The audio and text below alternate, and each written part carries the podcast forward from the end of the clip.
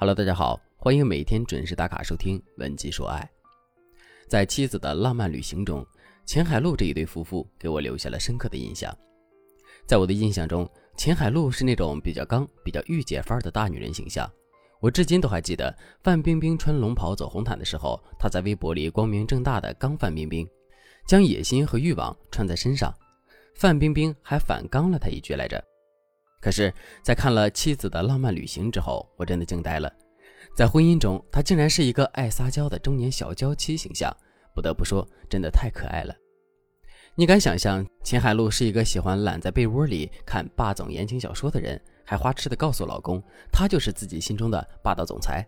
关键是她的老公王海军还特吃这一套，还称呼秦海璐为“懒宝宝”。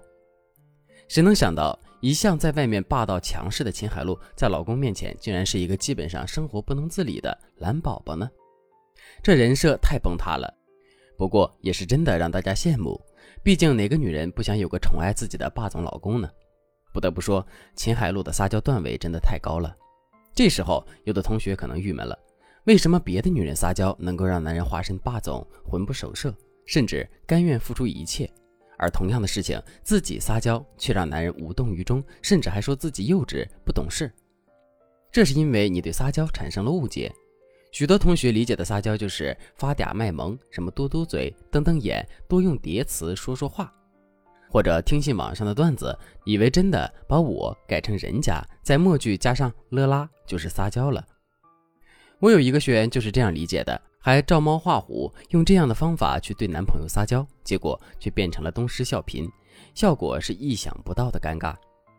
什么是真正意义上的撒娇呢？今天老师不教你怎么发嗲，而是针对三种不同类型的人群介绍不同类型的撒娇，希望大家能够仔细听讲，然后分析一下自己属于哪类人，自己适合哪种撒娇。如果你对自己的定义不是很清楚，可以添加老师的微信文姬零七零，文集的全拼零七零。让老师帮助你来分析。第一种类型，不自信的女孩需要溯源原生家庭。其实撒娇是我们每一个人与生俱来的本能。当你还是一个小孩子的时候，你就知道用哭闹来得到大人的关注。为了要糖吃，我们也可以哄大人开心。小孩子为什么敢这样做呢？是因为他们知道自己处于一个非常安全有爱的环境中，所以敢大大方方的撒娇、耍泼、提要求。也就是我们所说的被偏爱的有恃无恐。可是，当那种不太自信的姑娘处于一段感情中，要是她没有感受到那种格外的偏爱，她就不敢索取，不敢亏欠，更加不敢撒娇。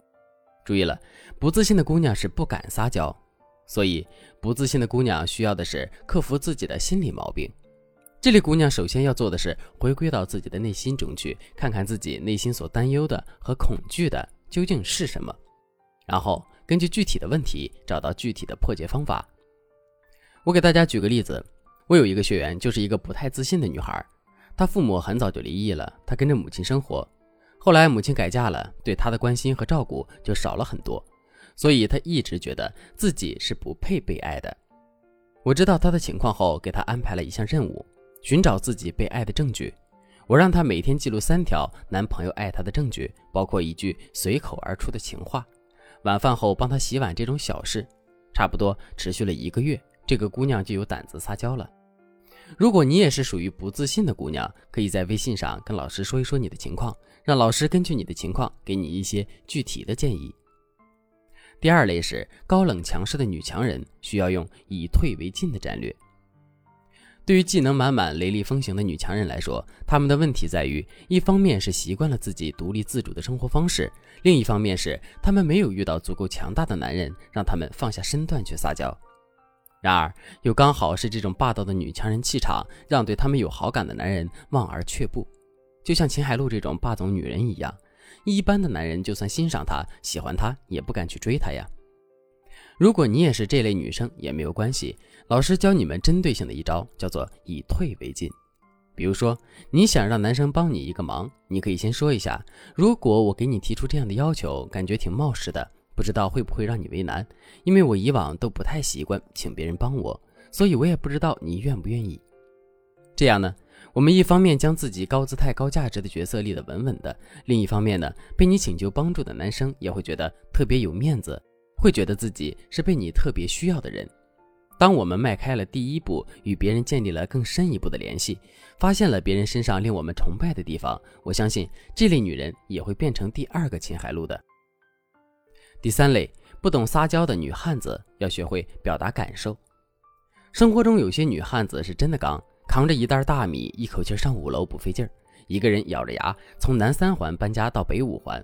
还幻想着找一个男朋友，在修理下水道的时候帮着递扳手。这类女汉子根本就和那种撒娇的弱女子形象不符。但是这也并不代表她们不需要男人，不渴望被男人宠、男人疼、男人爱。相反，她们对爱情的渴望可能更深一点，但是绝对羞于表达。在女汉子的世界里，比起吃苦，开口才是更难的一步。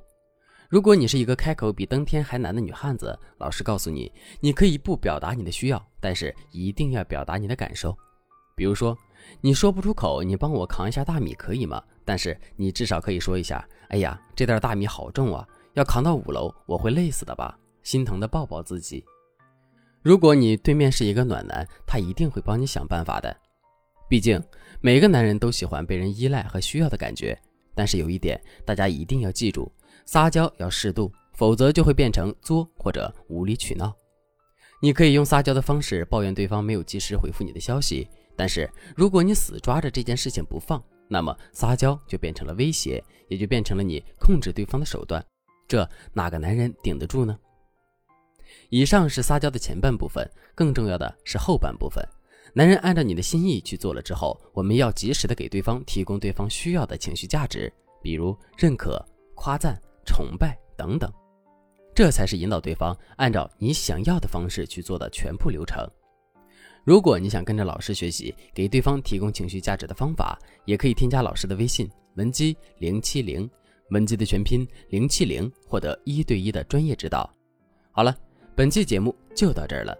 文姬说爱，迷茫情场，你的得力军师。